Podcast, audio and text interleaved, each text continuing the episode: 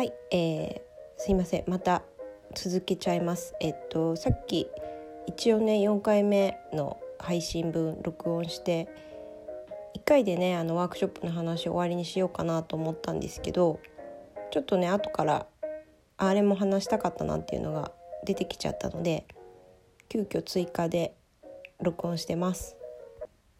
ワークショップの最初にあのみんなでランチ食べて始まったんですけどあのその後にねあのワークショップ始めてデザートのねあの香里さん特製のロースイーツたちはちょっとね途中の休憩の時に食べたんですけどね。でその時にねあの出してもらってあのプレートワンプレートにねあのチョコレートとあの特製のえっ、となんだっけ？えっ、とえなんだっけな名前忘れちゃったな。きのこの山じゃなくてなんかちょっとそういうお菓子の香りさんバージョンみたいなのとそれとあの絶品のローケーキがこう3点盛りで出してもらったんですけどね。でそのケーキがいつもねあの香里さんが日替わりなのかな？でローケーキはあのいつも違うレシピで作られててでその日のねあのケーキが何なのかっていうのは事前に私は知らなかったんですけど香織さんにちょっとね確認してないからあの分かんないけどあの香織さんのお店は通販とかもしててあのローケーキもオーダーメイドのあのケーキの通販とかもやってるんですけどでその通販する時あえっとオーダーメイドのねケーキを作る時っていうのはそのご注文された方のお写真とか見てでその方のあのエネルギーなのかな？なんかこう香織さんがインスピレーションをその受け取ったものからレシピを考えて作られたりとかするのでなんかちょっとすごいスピリチュアルな要素もあるしすごい美味しいしオーガニックだしっていう、まあ、とにかくおすすめのローケーキなんですけどでねその話を戻すとその日の、えっと、スイーツのプレートに載ってたのがあのテーマをねなんか香織さんが教えてくれたんですけどねあのなんとギャラクシーだったんですよ。ギャラクシーって銀河銀河ですよね。でもう私は基本宇宙大好きなんで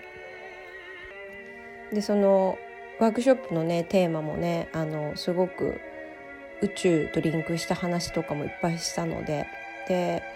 で私も受け取るメッセージはその宇宙とつながってこうメッセージを下ろしてるのでもうねなんかそのギャラクシーのテーマのケーキを出してもらえたっていうのがねもう超気分がもうその瞬間上がっちゃってもうテンションマックスになっちゃったんですけどでもねなんか見た目はねこうパンチがあるんですけどね。食べるとすっごい優しい味で。で美味しかったんですよね。でちょうどねあのバレンタインデーもあったのであの香里さんがそのねバレンタインデーの時にいろいろチョコレートも作られてたみたいで。であの何種類かねそのチョコレートもあの出してもらえたんですけどね。あのそのメンバーの方たちの顔ぶれを香織さんが見てねちょっとデトックス必要な人にはデトックスの効果のあるチョコレートっていうのを出してくれてて私のはね何だったんだろう。なんかオレンジオレンジのちょっと味がするチョコレートだったかな。なんかすごくでもそれも美味しかったですね。なんか全部ペロッと食べちゃったけど。でなんかねそれですごくねまたエネルギーというか途中でランチもねなんかすごいあの基本的にねすごくオーガニックの野菜とかも使われててで、ね、香さんがやっぱ作られてるのでなんかバイブレーションがね軽やかでいいんですよね。でそれであのワークショップもしてこう場の空気もねなんか盛り上がってまあ盛り上がってというかこう熱気もねなんか上がってなかなかね本当にすごいね。なんかあのいつもねあの香織さんのお店行くとねあの冬でもね暖房つけてないのにねすごいあったかいんですよね。でそのワークショップの時もねなんかすごいもう外はね結構寒、まあ、天気は良かったんですけど、まあ、寒かったですよね普通に冬だから。でもねなんかすごいねあったかくて。であのお店でねあのドリームキャッチャーかな？クリスタルとかいろいろパワーストーンとかを使って作ってるドリームキャッチャーとかも販売されてるんですけどそれがねこう窓からねあのぶら下げてたりするのに日の光がねこう入って反射してこうキラキラキラキラとね壁に光が映ったりとかもしてねすごくねなんか不思議ななんかバイブレーションがすごい軽やかで高い中でのワークショップだったんですよね。でワークショップいろいろねあのセルフワーク的なこととかもやったんですけどね一応その、まあ、最後の方にあの聖なる結婚っていうのをまあするっていう方向でこう決意を皆さんするしたということであのそのためのこうガイダンスをねカードリーディングをしてそれぞれ皆さんメッセージ受け取られるっていうのもやったんですけどね。最近私があのカードリーディングに使ってるものの一つがあのフィンドフォーンっていうスコットランドの方にあるあのスピリチュアルコミュニティで有名なところがあるんですけどそこがあの作って販売してたりするあのトランスフォーメーションゲームっていうスピリチュアル版、えー、人生ゲームと呼ばれてるものがあって私もそのゲームはあのゲームボードを持ってるのでよくあの友達とプレイしたりするんですけどなんかすごくそのゲーム自体があの深くて、まあ、すごい面白いんで、まあ、それ自体の話はまた別の機会にしたいなと思うんですけどでそのねあのトランスフォーメーションゲームで使うカードがあるんですけどね。あのますごろく振って止まったコマで指示が出るんでそれに合わせてあのカードを引いてそのカードのメッセージを自分たちで解釈しながらこ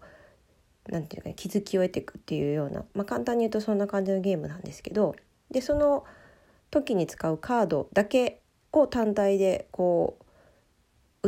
販売していてでそれを私はあの使ってるんですけどなのであのトランスフォーメーションゲームをしなくまあゲームするのとちょっとあの目的というか内容もまあ違うのであれなんですけど、まあ、簡単にねその自分が目的を決めてそれに対するガイダンスをこうカードで受けるっていうのは一応同じようなプロセスなんですけどその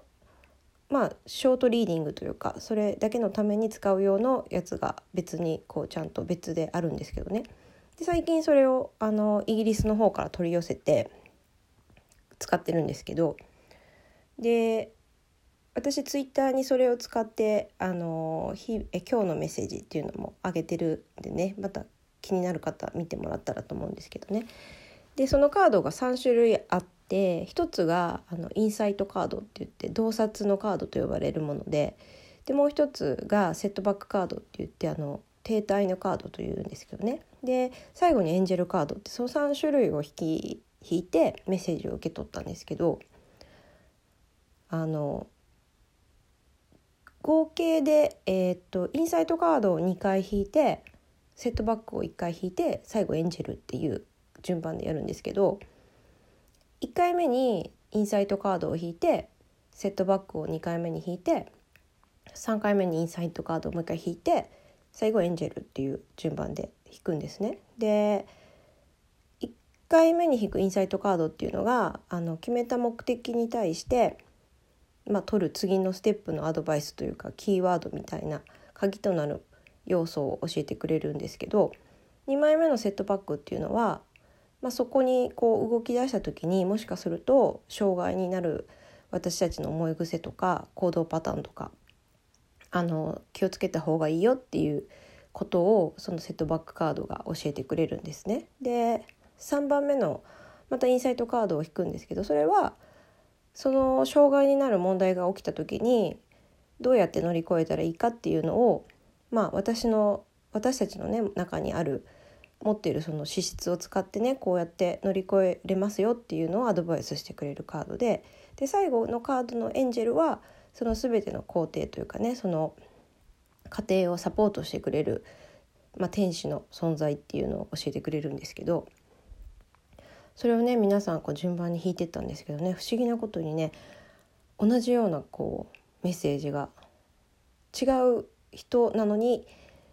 同じようなねあの問題点が問題点が同じだったりとかね。あの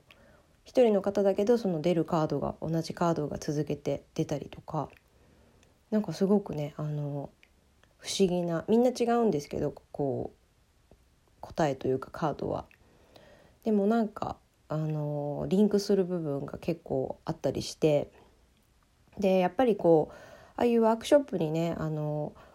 来られる時に集まるメンバーっていうのはそれなそれぞれねあのお友達の場合もあるし全く初対面の場合もあるし今回もねあのお友達の方もいたんですけど知らない方もいてっていう感じの集まりだったんですけどね。こうやっぱりそういうスピリチュアル的なものの集まりの時っていうのはもう目に見えないこうエネルギーというかあのつながりっていうのがきっとあるみたいで。似たようなやっぱり思考形態とか、まあ、本当に反面教師にできる人であったりとかあの自分では気づいてないけど自分を映し鏡のように見せてくれる人であったりとか同じ本当に課題を持った人とかが集まる傾向があると思うんですけどきっとねあの昨日のそのワークショップの時もそういう感じだったのかなっていうのはちょっと感じましたね。でもちろんそれは私に対してのメッセージでもあるかなと思ったんですけどなのですごくねあの面白いあのワークショップの集いだったなとは思うんですけど